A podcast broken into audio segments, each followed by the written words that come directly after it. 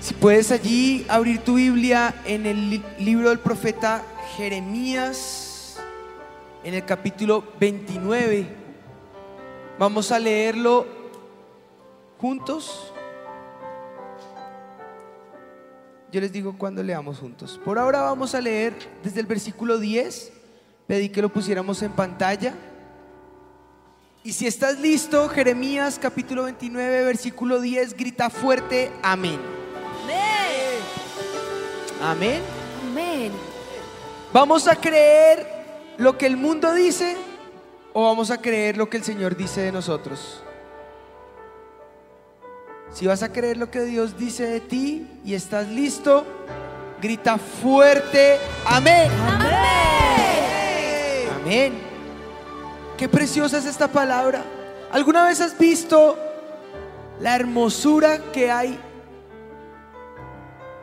al leer la palabra? Por instantes puedes pensar, ¿qué pasaría si no existiera esta palabra? Hay temporadas en la historia donde no podían acudir a la palabra.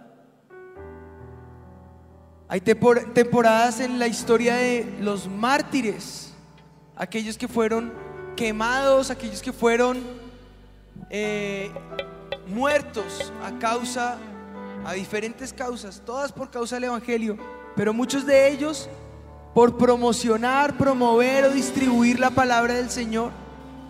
No sabemos si estos días malos se pongan peores. No sabemos si en el futuro tendremos acceso a la palabra. Pero hoy la tenemos avivamiento y es nuestra. Y puedes disfrutarla. Puedes creer lo que ella dice que eres. Puedes hacer todo lo que ella dice que puedes hacer. Puedes tener todo lo que ella dice que puedes tener. Pero ¿qué? Si ya no tenemos oportunidad para leerla, ¿qué si fuera parte de nuestra historia? El ya no poder tenerla y disfrutarla. Hoy la tienes. Yo quiero saber cuántos la tienen. Física o digital, pero la tienes. Si la tienes, grita fuerte amén. Amén. Amén. Entonces vamos a leer. Dice el profeta Jeremías en el capítulo 29, el versículo 10. ¿Estás listo? Ya está en pantalla. Porque así dijo Jehová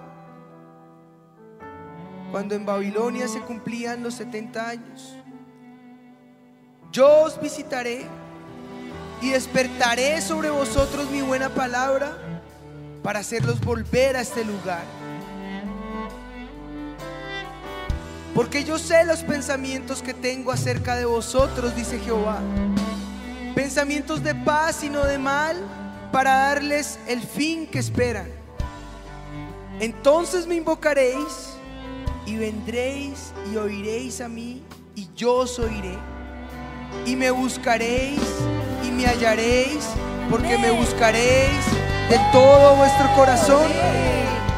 Y seré hallado de vosotros, dice Jehová, y haré volver vuestra cautividad y os reuniré de todas las naciones, de todos los lugares a donde os arrojé, donde os arrojé dice Jehová, y os haré volver al lugar de donde os hice llevar. Ahora quiero que leamos juntos una vez más el versículo 11. Y lo vamos a leer todos a la cuenta de tres. ¿Estás listo? Uno, dos, tres. Porque yo sé los pensamientos que tengo acerca de vosotros, dice Jehová. Pensamientos regulares, ¿verdad? No. Pensamientos de aflicción, No. pensamientos de dolor, No. Pensamientos tristes que te llevan a la cama y te meten la cabeza dentro de la almohada y dices, de aquí no quiero salir. Yo sé los pensamientos que tengo de ustedes. Ahora sí lo vamos a leer como dice, pensamientos de paz y no de mal, para darles el fin que esperáis. Amén. Amén. Amén. Pensamientos de paz. Avivamiento. Aleluya, dale fuerte ese aplauso al Señor. Aleluya. Aleluya. Todo lo que pasa en la Biblia es analogía de lo que Dios cuenta con nosotros, cuenta de nosotros, dice de nosotros, habla de nosotros. Dice, yo sé los pensamientos. La LBLA, la Biblia de las Américas, dice, yo sé los planes que tengo para ustedes, aunque ustedes los desconocen, declara el Señor. Planes de bienestar y no de calamidad, porque tengo un futuro y una esperanza para ustedes. Amén. Jeremías fue guiado por Dios para enviar una carta. Y aunque el libro del profeta Jeremías no es una carta, este pedazo sí manifiesta una carta para los judíos, aquellos que estaban cautivos en Babilonia. Les está profetizando un futuro restaurador de parte de Dios. Y les dijo, ese futuro vendrá a su debido tiempo. Aún no lo es. Es tiempo de cautividad. El pueblo se encontraba en uno de los momentos más difíciles. Dios no les había abandonado.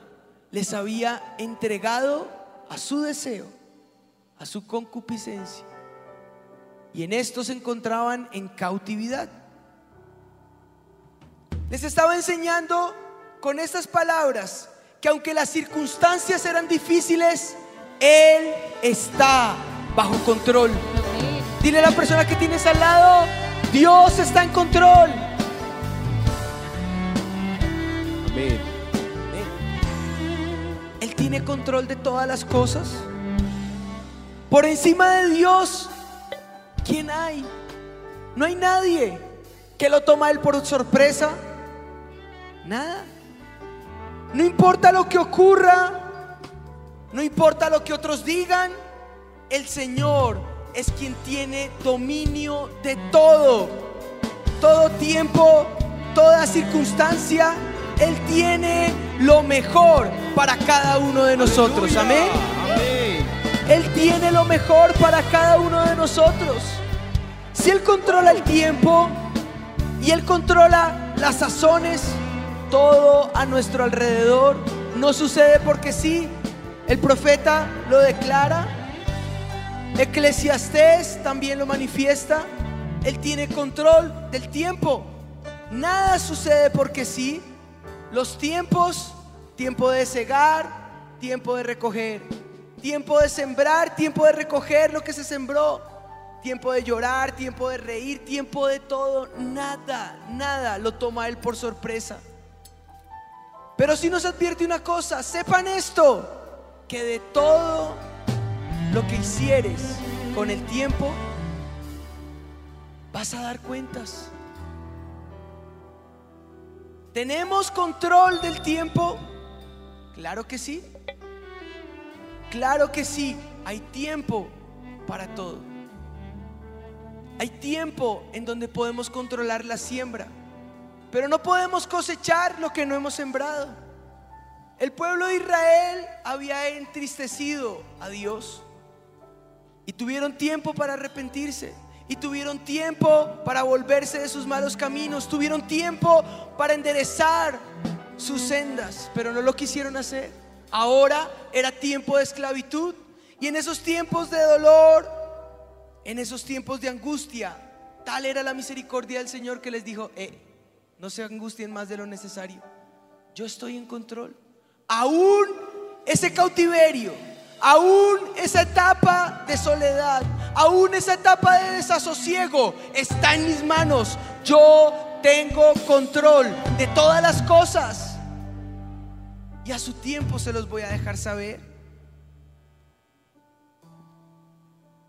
Pero esa palabra también afecta a nuestro corazón y es para nosotros hoy. Hay quienes creen que esto es solamente para un tiempo profético, pero se anuncia en los tiempos de calamidad y se realzan los principios que aquí el profeta está diciendo. Hay momentos de angustia. Estás pasando por momentos de dolor, por momentos de silencio, por momentos de aflicción, por momentos de no entender lo que estás viviendo a tu alrededor. Pues bueno, es para ti también. No sé cuál sea la situación, sé y conozco la de varios de ustedes. Identifico la de algunos de ustedes. He visto la casa de algunos de ustedes. Les hemos podido visitar y hemos podido estar enterados de algunas de las situaciones. Pero quien tiene control de todas es el mismo que te permitió estar aquí hoy. Amén. Es el mismo que te trajo acá. Te ha traído por temporadas con lazos de amor. Te ha hecho saber que Él está en control. Que el gobierno pasa por situaciones. Que el Estado pasa por otras. Que tus hijos están en circunstancias y en momentos. Tal vez no los mejores. Tal vez lo son. Si lo son, gloria a Dios. Si no lo son, están pasando por esas circunstancias. Pero Dios te está diciendo, yo soy quien pongo gobernantes y los quito. Yo estoy por encima de todos ellos, dice el Señor. Y en momentos de angustia y calamidad, en, en momentos donde tu vida desdibuja el plan de Dios, en momentos donde tu vida te muestra otro rumbo y otro camino, Él te está diciendo, yo estoy forjando un plan. Y mi plan no se des- desdibuja. Tal vez tu vida se angustie. Tal vez tus días se sientan grises. Tal vez no sean los mejores días. Pero mi plan, mi pensamiento, lo que yo he forjado para ti, no se desdibuja. Estás rumbo a ese plan. Dios tiene todo bajo el control en tu vida. Dios toma el control de tu familia. Dios toma el control de tus días. Dios toma el control de todo lo que te rodea. Él solamente necesita confianza y fe en Él. Si vas en la aventura de la vida, este pasaje es una manera de decirte, vamos cuesta abajo en el automóvil, ponte el cinturón de seguridad y disfruta. Si hay mareo, acá hay un medicamento que se llama mareol, tómatelo. Y disfruta.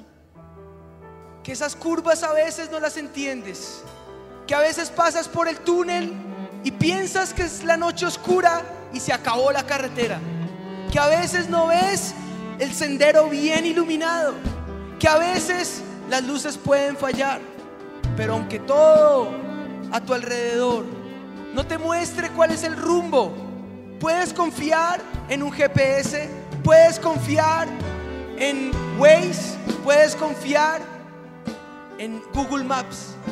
¿Y por qué no confiar en el creador de tu vida? Que tiene el control de todos tus planes. Que aunque alrededor te digan hay una avería, que aunque alrededor te digan hay angustia, Él te está diciendo en esta hora, yo sé los pensamientos que tengo acerca de ustedes. Yo sé los pensamientos que tengo acerca de ustedes. Él es tu hacedor. Él sabe. Salmo 138 en el versículo 8 dice, el Señor lleva a feliz término su acción a mi favor. Él lo lleva a feliz término y sus acciones para nosotros son a favor nuestro. Nada de lo que Dios ha forjado es para dañarte. Nada de lo que Dios ha planeado sobre ti es para afligirte. Los pensamientos de Él son de bien. Los pensamientos de Él. Si pudiéramos entrar en los pensamientos de Él. Y eso es lo que quiero reflexionar un poquito. Un par de palabras que nos manifiesta Jeremías en el capítulo 29. Como te digo, lo primero, Él sabe. Dile a la persona que tienes al lado, Él sabe. Él ya lo sabe. Él conoce. Él sabe los pensamientos que tiene.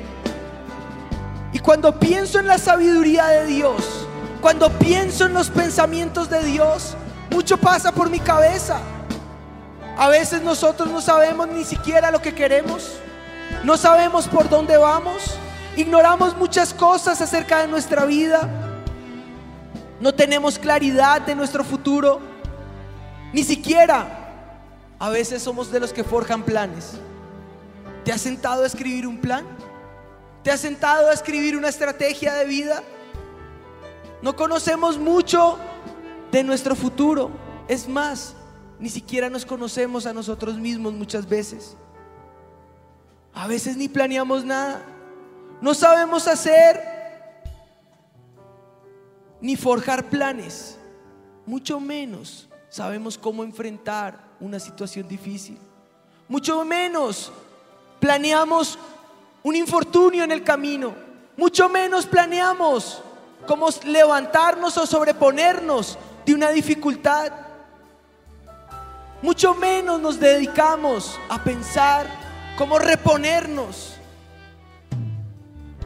No nos gusta planear. No sabemos qué hacer ante esas situaciones. Pero te tengo noticias. Dios no es así. Lo primero que te deja saber Jeremías es que Él sabe. Y cuando Él sabe, a Él nada lo toma por sorpresa.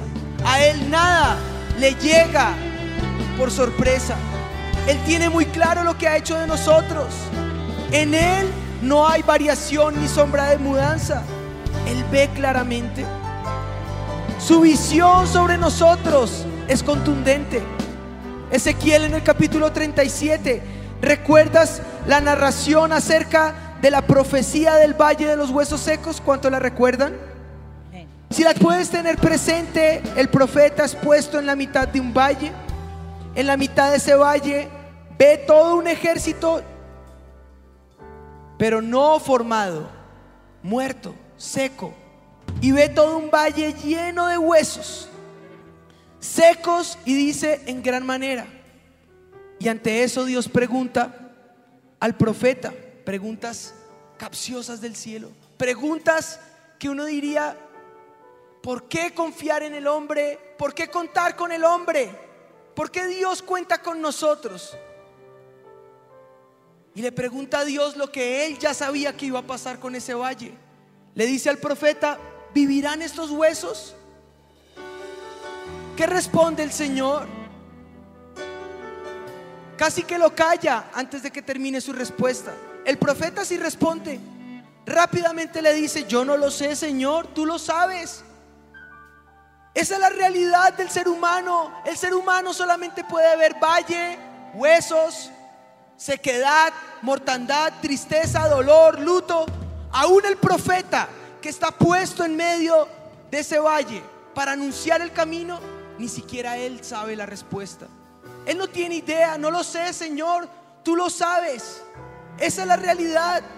Frente a las circunstancias, creemos tener la respuesta, pero cuando golpea la dificultad de nuestra casa, ¿tenías la respuesta?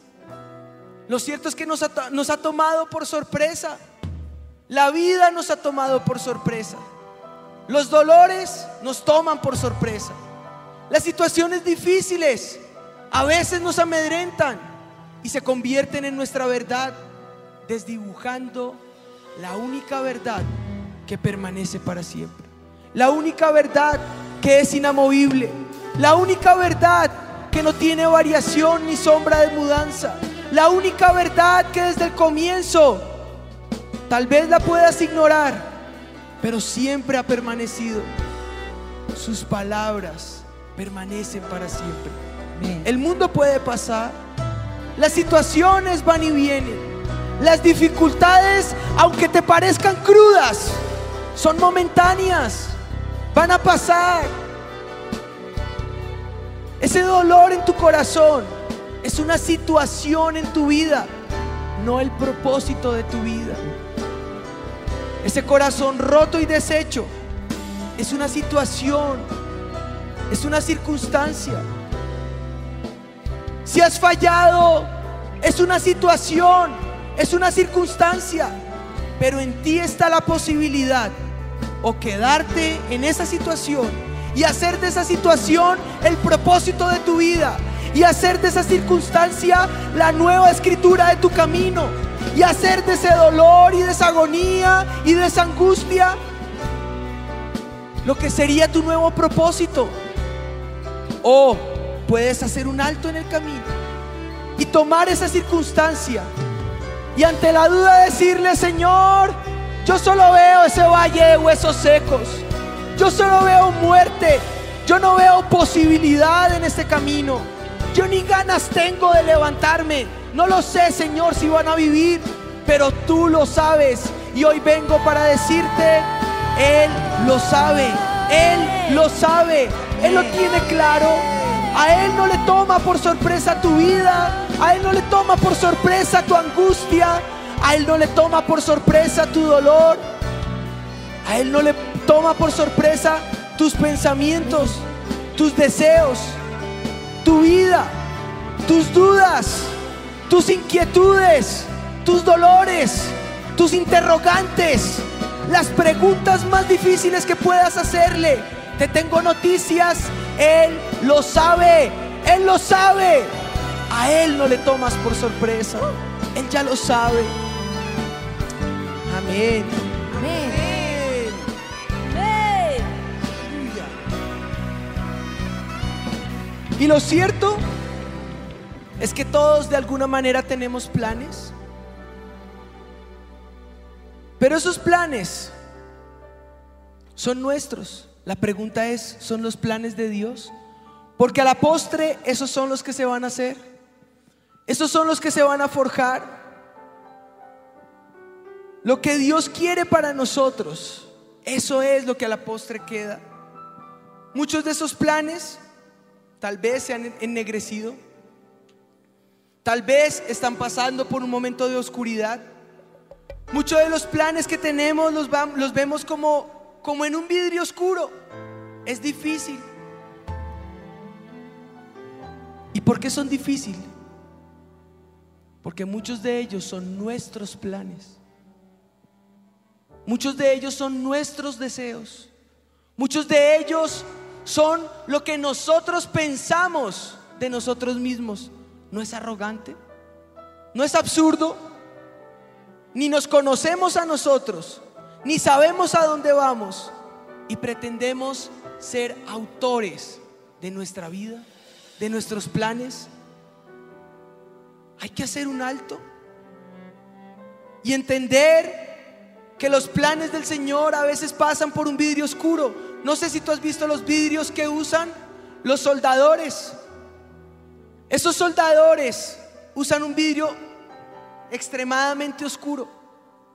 A través de ese vidrio tú no ves nada. Es un acrílico, un vidrio templado, con una mitad de un acrílico en la mitad del otro vidrio templado. Luego va una película extremadamente oscura. Al final otro vidrio. Protege la cara, baja la máscara y donde tenía que soldar ya no hay nada. Ya no ve nada. Oscuro. La única forma de poder seguir el punto de la soldadura es alumbrando con la luz. Y esa luz es tan fuerte, es fuego vivo y empieza a forjar y a derretir con calor el hierro, el metal. Y lo empieza a derretir y a derretir y a derretir y se empieza a delinear un camino para que el soldador pueda unir las piezas que tal vez están separadas. Y eso es lo que pasa con nuestras vidas. A veces hay piezas en el camino que ni entendemos. Unas que necesitamos separar y otras que necesitamos unir. Y nos frustramos como un niño tratando de armar un rompecabezas. Y no entendemos qué pieza se une con la otra. Ni sabemos qué parte de nuestra vida se ha deshecho con la otra.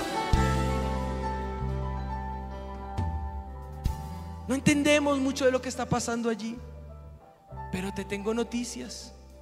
Él es el soldador. Él es el soldador. Aleluya.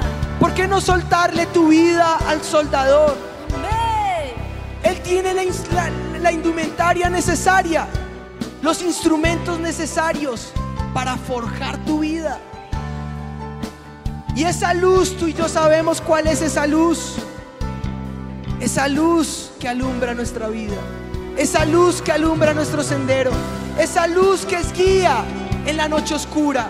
Esa lámpara que ilumina nuestro camino esa lámpara que guía nuestra vida, esa luz de vida es Cristo.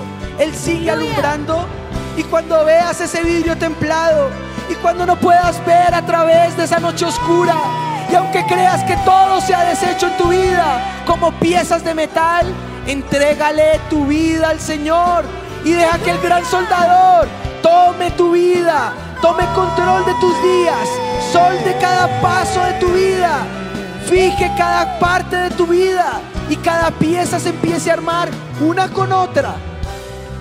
Y cuando el fuego del Espíritu de Dios, esa luz que alumbra nuestro sendero, toque tu corazón, fijará cada pieza y cada parte en ti y te hará saber que Él es el Todopoderoso. Dios todo lo sabe. Dios todo lo sabe. Los planes de Dios para nuestra vida comienzan y no entendemos ni sabemos qué es lo que Dios ha dicho. Pero Él diseñó cada parte de su vida. Son sus planes, no son los míos. Él conoce exactamente lo que yo necesito. Él diseñó cada parte de mi corazón y el diseño con el cual hizo cuidadosamente mi vida, acomodó cada pieza para el propósito que Él tenía. Él sabe qué está haciendo en tu vida. No quiero que pases aquí porque apenas estoy diciendo Él sabe. Me faltan los pensamientos que tengo de ti. Tranquilos, Él conoce. Quiero que escuches lo que el Señor ha forjado en tu vida y veas que tu familia, Él la conoce bien. Tu vida, Él la conoce bien. Eso es lo que sigue. Yo sé muy bien. Los conoce muy bien. Los conoce a perfección. Es como si nosotros tratáramos de decirle a nuestros padres qué hacer con la vida. ¿Alguna vez no te han dicho tus papás? Ahora me va a enseñar a mí a ser hijos. Ahora me va a enseñar a mí a corregir. Ahora me va a enseñar a mí frases de nuestros padres mientras usted iba. Yo ya había ido y vuelto tres veces. Ya conocen. Eso mismo nos pasa a nosotros como hijos de Dios. Pretendemos sentir que Dios se olvidó de nosotros. Como que Dios no sabe muy bien qué tiene que hacer. Como que Señor, acuérdate de este versículo que tú me habías dado y únelo con esta promesa para que entonces apártate, calla. Él sabe muy bien qué ha pensado de ti. Él sí planea. Y eso es lo segundo. Dios tiene planes. Como los tenemos tú y yo, sus pensamientos son de paz, no de mal. La definición de plan es un modelo ordenado que se elabora antes de realizar una acción con el objetivo de dirigir y encauzar ese plan. En ese sentido, un plan también es un escrito que precisa detalles necesarios para realizar una obra. Todo plan adoptará la forma de un documento escrito. En ese se, pla- se plasma ideas que acompañan metas, estrategias, tácticas, directrices, políticas a seguir. Y esas políticas se siguen y se ciñen en tiempo y espacio, con mecanismos, con acciones que se usarán para alcanzar esos fines propuestos que fueron la motivación del plan. Avivamiento reacciona. ¿Cuál es el documento en el cual Dios ha escrito cada plan para nosotros? Iglesia de Jesucristo, reacciona, porque ese documento es claro para nuestra vida. Aquí se han forjado estrategias, aquí se han forjado planes, aquí hay motivaciones, aquí hay directrices, aquí hay mecanismos, aquí hay momentos que nos ayudan a reaccionar en tiempos y en espacio. Pero este no es un plan frustrado, este es un plan que nació para vencer. Este es un plan victorioso, este es un plan de vida, este es un plan que forja todo un pensamiento de esperanza. La Biblia es la palabra de Dios en la que encontramos el sentido de vida, en la que encontramos el propósito de la eternidad, todos los planes que Él tiene para nosotros. En ella se pueden escudriñar cuidadosamente, se puede ver detallado ese plan de vida. Lo único que tú tienes que hacer es creerla, es estudiarla, es escudriñarla, es meditar en ella, es apropiarte de esta palabra, es amarla con el corazón, es entender que esa palabra en donde está escrito es un plan de vida, pero no cualquier plan de vida, es tu plan de vida. Es tu sendero, es tu camino, es viva, es eficaz, es dinámica, es para nosotros. Dice la palabra de Dios en Romanos 15:4, porque las cosas que se escribieron antes, dice, porque las cosas que se escribieron antes, se escribieron a fin de que por la paciencia y la consolación de las escrituras tengamos esperanza. Las cosas que se han escrito antes se escribieron para generar en nosotros paciencia y consolación.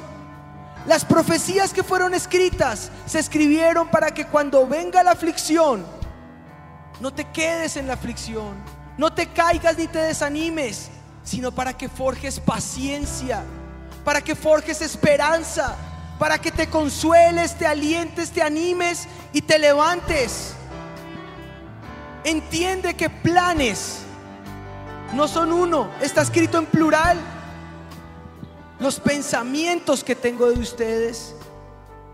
Podemos concluir que se habla de varios planes. Podríamos hablar de planes para cada área de nuestra vida. Dios tiene un plan y todos sus planes están meditados. Todos sus planes están bien escritos y todos sus planes están reunidos en el precioso regalo de la salvación que está inscrito de tapa a tapa en este libro. Todos sus planes están metidos dentro del plan de salvación que Dios tiene para tu vida.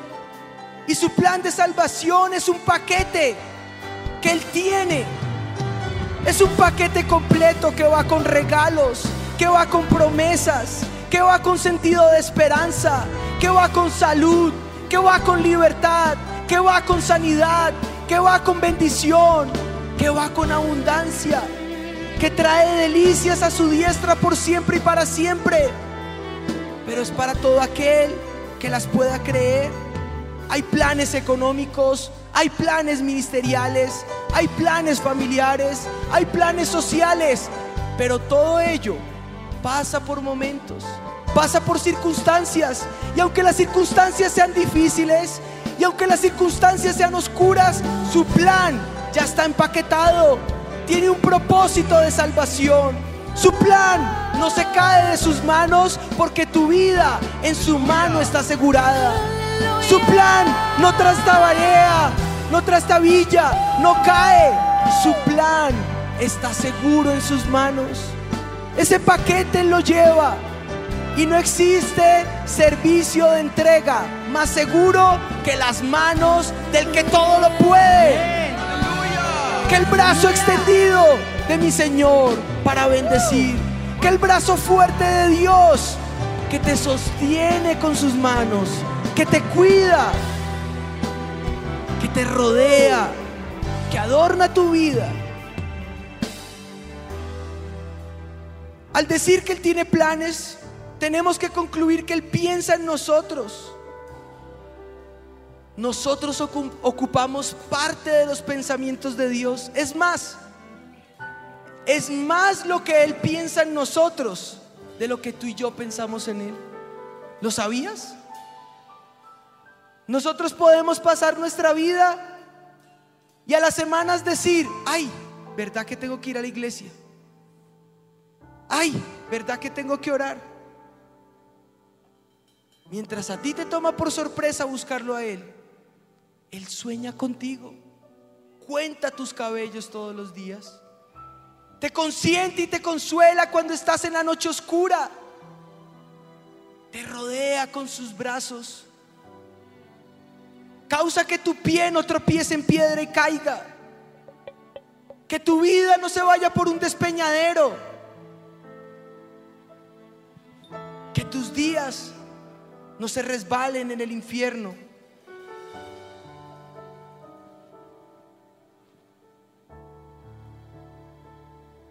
Te sostenga con sus brazos. Él sabe cuando por momentos jugamos con Él. Él sabe cuando por momentos jugamos a la fe cristiana. Él sabe cuando por momentos venimos y como por acto mecánico levantamos las manos y ya sabemos que sigue, y ya sabemos que adorar, y ya sabemos que cantar, y ya sabemos qué porción leer, y hasta recitamos los textos. Pero Él no es así con nosotros. Él nos sostiene en sus manos, Él nos cuida, Él nos consuela, Él nos levanta. Me imagino a Dios meditando cada uno de los pensamientos que Él tiene, meditando cada uno de los planes. Yo tengo planes de vida. He escrito planes de vida para mis hijos. Me la paso elaborando y meditando planes para mis hijitas, para Jet. Cada vez que tengo la oportunidad de un devocional o de un altar familiar, trato de dibujar a sus palabras parte de esos planes y que sigan esa estrategia. Y yo me imagino a Dios de la misma manera meditando en cada uno de nosotros, diciendo, bueno, con este voy a hacer esto, y a este le voy a dar tantos talentos, y a este estas habilidades, y a este lo voy a poner porque me es útil para esto, y a este, y pensando en cada uno de nosotros, Él sí tiene la dedicación, es un Dios que trasciende desde la eternidad y hasta la eternidad, es en su trascendencia, pero en su inmanencia es tan particular, es tan único, es tan exclusivo, llega tan profundo a tu corazón, a lugares donde nadie puede entrar para rescatarte y levantarte. Él piensa más en nosotros y todos los planes de Él tienen el propósito de saber que son de bien, son de paz, no son de calamidad. Los planes son de Él y eso es lo tercero que quiero resaltar. Él proveerá todo lo necesario para que se realicen. Dice el versículo 10, despertaré sobre vosotros mi buena palabra para hacerlos volver a este lugar. Así que despreocúpate, porque sus planes, como cada uno de nosotros, que armamos planes para nuestros hijos, son nuestros. Mis planes con mis hijas son míos. Mis planes con Jet son míos. Yo quiero que crezcan. Me los quiero llevar a diferentes lugares. Les queremos enseñar cosas. Están en clases de diferentes eh, dones y talentos que vamos viendo en ellos. También armo planes en mi cabeza para tener días solo con Noah, otro día solo con Moshel, otro día solo con Jet. Quiero que crezca y llevarlo a jugar fútbol conmigo porque me encanta el fútbol. Quiero enseñarle a afeitarse y hacer cantidades de cosas porque sueño con él. Y si ese soy yo, un simple mortal, un simple humano, ¿cómo ves a Dios cuando Él empieza a forjar su plan contigo? Y cuando Satanás trata de hacerte desdibujar ese plan, ¿cómo se duele él? Cómo él trata de dibujar cada día de tu vida y hacerte saber que él es tu papá, que te ama, que no estás solo, que no te ha desamparado, que te sostiene y te cuida, que te llena de color en los días, que quiere hacerte reír, que quiere jugar contigo.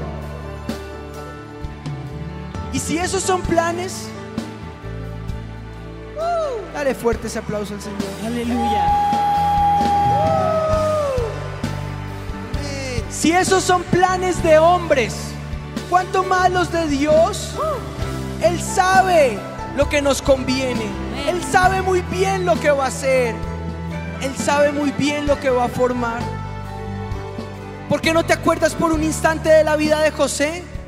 Si miras por un momento a través de los ojos de la vida de José, él tenía claro que iba a gobernar. No sabía cómo, pero Dios desde niño ya le, había mostrado su plan de gobierno. Él sabía que iba a presidir. Él sabía que iba a ser líder innato. Pero no sabía la tristeza que iba a vivir. No sabía la aflicción que iba a traer para su papá, el no poder estar con su hijo. Para él ser vendido como esclavo. Para él salir del, del seno de su hogar a un mundo totalmente diferente en condición de esclavitud, sabiendo que su papá tenía todas las posibilidades para consentirlo, para cuidarlo, como a sus hermanos. Él no sabía que venían prisiones, él no sabía que venía soledad, él no sabía que venía difamación y más. Pero Dios sabía los planes que él tenía con José. Los había dejado claros. Por ponerle una pausa a la vida de José y continuando con el texto que leímos, son pensamientos de bien y no de paz. ¿Por qué? Porque tienen un fin y una esperanza. Dile a la persona que tienes al lado, los pensamientos de Dios tienen un propósito, tienen un fin, tienen una esperanza. Y esos no vienen en momentos de alegría. Vienen empaquetados con sonrisa, con gozo, con alegría.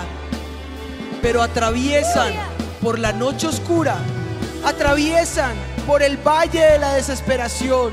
Por el valle de la sombra y de la muerte. Atraviesan por la enfermedad. Atraviesan por la angustia. Atraviesan por los peores momentos de la vida. Dios no crea nada porque sí. Todo en Dios tiene un propósito. Tiene una razón de ser. La naturaleza misma nos muestra que todo tiene una razón de ser. La imagen con la que fuimos creados, fuimos hechos a imagen y semejanza de Dios, lo que nos muestra que todo tiene una razón de ser. Y aunque no lo puedas entender, existe exactamente como Dios lo planeó, como Él creó en su mente y lo orquestó. O mira los inventores, quienes inventaron la luz, quienes inventaron el teléfono, quienes inventaron el bombillo. Todos ellos planearon la luz, planearon el teléfono, planearon la bombilla, planearon el automóvil, planearon los motores, planearon las estructuras, planearon los robots, la mecánica, la planearon y la lograron. Si Dios, que es el gran estratega, planeó algo contigo, ¿crees que de pronto se olvidó de ti? ¿Que de pronto sus planes tomaron otro rumbo? Él tiene un plan para nosotros y eso nos deja claro que somos potencialmente equipados Amén. para hacer todo lo que Él ha dicho de nosotros. Amén. Estamos potencialmente equipados para realizar todo lo que Dios ya escribió de nosotros. Estamos potencialmente equipados para hacer todo lo que Él ha diseñado de mí, todo lo que Él ha dicho de mí, todo lo que Él ha planeado conmigo. Si volvemos a la vida de José, Él no sabía lo que iba a atravesar, Él no sabía esa noche oscura ni ese valle de sombra y muerte, pero sí sabía una cosa, que en toda esa angustia, cuando buscaba al Señor, Dios estaba junto a Él. Que cuando estaba triste en esa angustia de esa cárcel y de esa prisión, Él levantaba su cabeza y le coronaba de favores. Que cuando se levantaban para murmurar de Él, para decir mentiras de Él, para dañar su testimonio, Él lo protegía. Él levantaba su cabeza. Él estaba con Él en esa noche oscura. Y pudo terminar sus días reconociendo esa verdad a sus hermanos. En Génesis 45 dice, en el versículo 5, ahora, hermanos míos, no se entristezcan por haberme vendido. No os pese haberme entregado, porque para preservación de vida me envió Dios delante de vosotros. Satanás tenía un plan a través de ustedes para destruirme y para afligirme. Satanás había forjado un plan para separarme de mi familia y desdibujar su propósito en mí. Pero lo que Satanás no sabía es que es un mal estratega. Su plan salió mal. Su plan salió deficiente porque el que todo lo sabe fue que planeó mi vida. Me llevó a esa casa escogida. Me levantó, me coronó, me puso como gobernante, diría José. Fui el segundo en todo el reino de Egipto. Pude preservar la vida mía, de mi familia, de mis hijos, de mi padre, de mis hermanos, de todos en mi casa. Y pude entender que su plan era para preservarnos en medio de la sequía y de la muerte. Su plan es de bien. Su plan no tiene mal. No es para dañarte. Su plan tiene un fin y tiene una esperanza.